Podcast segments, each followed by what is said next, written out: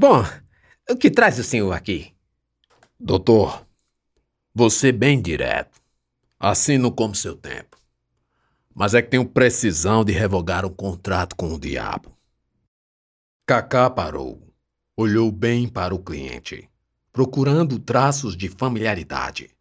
Talvez fosse um conhecido, um amigo das antigas, ou um parente desconhecido querendo se apresentar, iniciando com uma brincadeira.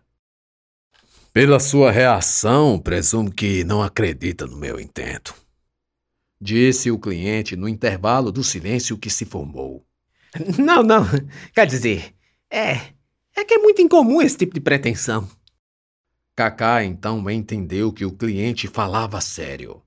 Esse se ajeitou com paciência na cadeira. Não havia esperado muito na recepção para ser atendido pelo doutor Kaká, como era conhecido na cidade mas também não tinha pressa. Sabia que qualquer advogado que ouvisse seu relato teria dificuldades de acreditar. Sabe, doutor, eu pensei muito antes de entrar aqui. Por isso quero sua sinceridade. O advogado pensou em dizer que não podia ajudar, que respeitava as convicções do homem, mas que, uma vez não compartilhando das mesmas crenças, o melhor era recusar o encargo por dever de ofício. Kaká antes teria de explicar ao cliente as impertinências da causa e que tribunal algum iria aceitar um processo como esse. Mais ainda, ele, o advogado, seria o mais prejudicado, por ser o primeiro juiz da causa, obrigado a evitar ações sabidamente descabidas. Ia abrir a boca para dispensar quando o celular vibrou. Era a vigésima mensagem só pela manhã. Cobranças. Lembrou que há três meses o limite de seu cheque especial se esgotara. Juros de 15% ao mês. Uma bola de neve. Tudo estava atrasado. De contas de telefone, aluguel e o salário da secretária. Até mesmo a pensão alimentícia da filha de três anos. Para ser sincero, senhor Hermógenes, eu acredito na sua causa. Pois então, viva. Agora vamos ao caos. Hermógenes estancou. Avaliou ser melhor antes falar sobre alguns detalhes importantes. Doutor, primeiramente, ninguém sabe que estou aqui. Ninguém. Nem mulher, nem filho, nem família, nem amigo, que não tenho ao que presumo poder contar que daqui não sai nada senão para os altos. Posso confiar? Claro! Daí começou a contar sobre sua vida. A princípio muito difícil, de infância pobre, forjada nas casas de farinha, onde perdeu todos os dedos de um pé, e um irmão mais novo, tudo em acidentes. Eu puxava uma cachorrinha, até encontrar ele. Ele quem? Cacá perguntou com curiosidade, pensando: ele, o Satanás? O cigano. Hermógenes explicou que, por aquela época de penúria, na sua juventude, passou pelo povoado onde morava, um homem que todos o tinham como um judeu errante, andarilho sem nome ou origem. Não se sabia de onde vinha, nem para onde ia, mas apenas que vivia só, a pedir esmolas e de caridade dos outros. Hermógenes, que não sabe nem lembra o porquê, resolveu do nada levar comida para o homem. Aí, pelas tantas de nossas conversas, ele me disse que aqui na terra representava o cujo, intermediando contratos. Cujo? Sim, o indivíduo, o de muitos nomes, o cramulhão. Ah, o diabo! Perguntou o advogado, e Hermógenes balançou a cabeça dizendo que sim. Ele mesmo. Fez-se outro silêncio. Cacá não sabia como reagir à história. De início não acreditou nem um pouco, mas, ainda incrédulo, pediu para Hermógenes continuar. Pois, o cigano me deu o passo a passo. Disse que eu, de cara, tinha que ter um querer qualquer porque é assim que funciona. E meu desejo era certo. e respondi que queria ser rico, igual ao meu patrão, ganhar e ganhar, sem nunca perder uma transação. Ele falou que era fácil, que o salta-moita ia operar na minha fortuna, mas que para isso eu ia viver só até sete anos bissextos. Depois era a morte, com ida direto para o inferno, para lá ser empregado dele. Fiz conta nos dedos, cinco vezes sete, e aí me viam 35 anos de fartura pela frente, mais ou menos. Eu já ia nos vinte e tantos, sem nada, e por isso, nada perdendo, aceitei. Fui na meia-noite seguinte à encruzilhada indicada, norte, sul, leste, oeste, e lá estava uma maleta. Abri e de dentro puxei esse contrato. Hermógenes tirou do bolso um papel emplastificado e o colocou com cuidado sobre a mesa.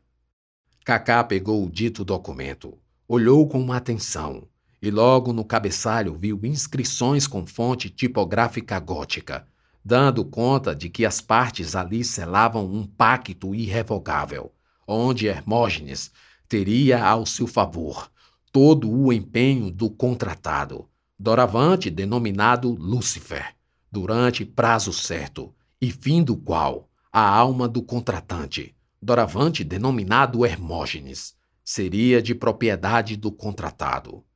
Cacá, ainda que cético, sentiu um calafrio segurando aquele papel amarelo. E aí se imaginou ajuizando um processo, com todas as dificuldades inerentes. Primeiro, que não fazia ideia em qual justiça entrar com uma ação para contestar o negócio jurídico. Segundo, se perguntou: quem seria o réu? O diabo? Sim, ele era outra parte com um representante aqui. Daí teve a ideia de notificar o cigano. É, o senhor sabe o endereço desse cigano? Sumiu-se. Nunca mais ninguém viu. Eu mesmo já procurei. Cacá se desanimou. Decidiu que melhor seria convencer o cliente de que a solução não era viável mas aí mais uma vez foi abatido pela recordação das dívidas. Lembrou da pensão, porque essa era a pior de todas. A ex-esposa, inclusive, já havia pedido sua prisão por falta de pagamento. Sua necessidade por dinheiro era urgente. Doutor, eu sei que o medonho é poderoso. Hermógenes voltou a falar e quase não parou mais. Sei pela minha própria história. Diga ao senhor que depois que pinguei meu sangue nesse papel, quem teve sorte está aqui. Princípio de tudo, que um tio meu, que nem sabia que existia, morreu lá para as bandas de São Paulo. Homem de posses. Até aí tudo normal. Caso que subejou uns quatro herdeiros lá. Mas, na volta do enterro, a desgraça. O carro onde vinha a viúva e os filhos primos meus capotou. Morreram todos e eu fiquei com a herança toda. Quando os advogados me ligaram, eu disse para mim mesmo: agora é que eu coloco o bichão para trabalhar para mim. Hermógenes então falou que com o dinheiro investiu em terra e gado. Começou um negócio aqui e ali, e tudo florescendo, rendendo e dando lucros. E não só, já que era paquitário, obreiro de ruindades, e pouco tempo me restava, Danei-me a fazer o mal.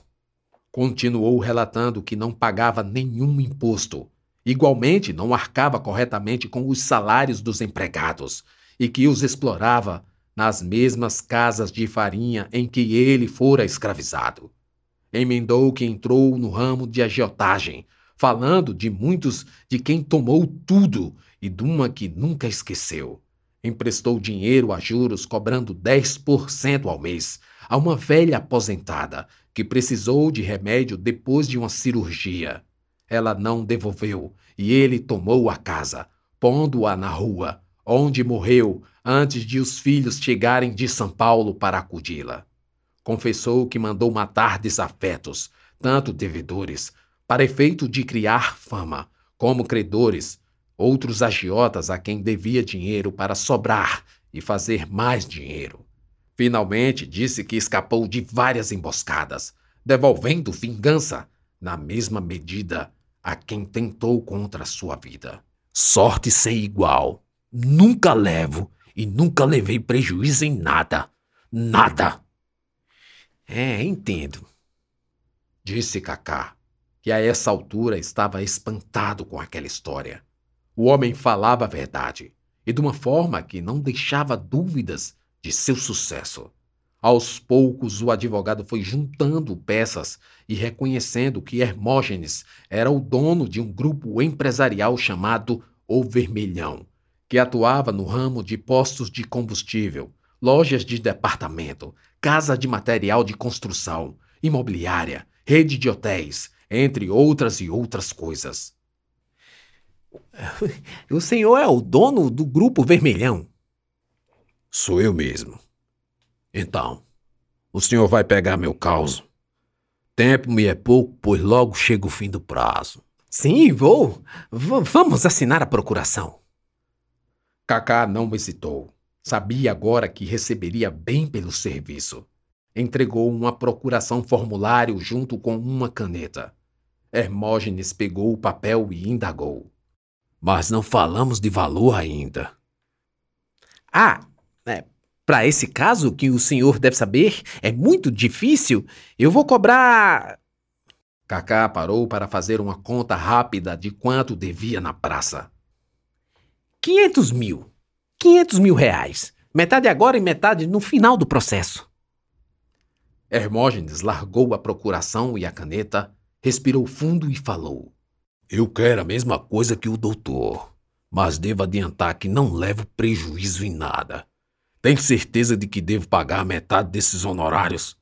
Porque se a casa for sem futuro, pode esperar o desmantelo para melar tudo pro seu lado. E eu não vou perder um centavo. O homem falava sério, no olho de Cacá. O advogado engoliu seco. A história o sacudiu um pouco, mas não o suficiente para fazê-lo mudar de ideia. As necessidades gritavam mais alto. Pode assinar, é causa ganha. Disse sem titubear. Essa caneta tá falhando. Hermógenes reclamou depois de tentar assinar o nome na procuração. Tome, aqui, use essa. A outra caneta também falhou. Cacá procurou por uma terceira, e nisso uma sensação estranha tomou seu corpo. Será que ele fala a verdade? Pensou enquanto desistia de procurar pela caneta. É só coincidência. Voltou a procurar, achando e entregando-a a Hermógenes. Essa terceira funcionou, e a assinatura estava na procuração. Bom, Agora dinheiro não tem aqui comigo. O senhor pode fazer uma transferência? Hermógenes já estava de pé quando falou. Apertou a mão de Cacá e disse que até o fim do dia retornava com o dinheiro. Saiu da sala, desceu as escadas e passou pela recepção, deixando o prédio. No caminho, ainda na calçada, quase esbarrou com três homens que entraram pela mesma porta por onde Hermógenes havia saído.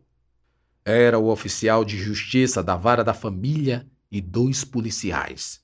Estavam com um mandado para levar Cacá preso por falta de pagamento da pensão.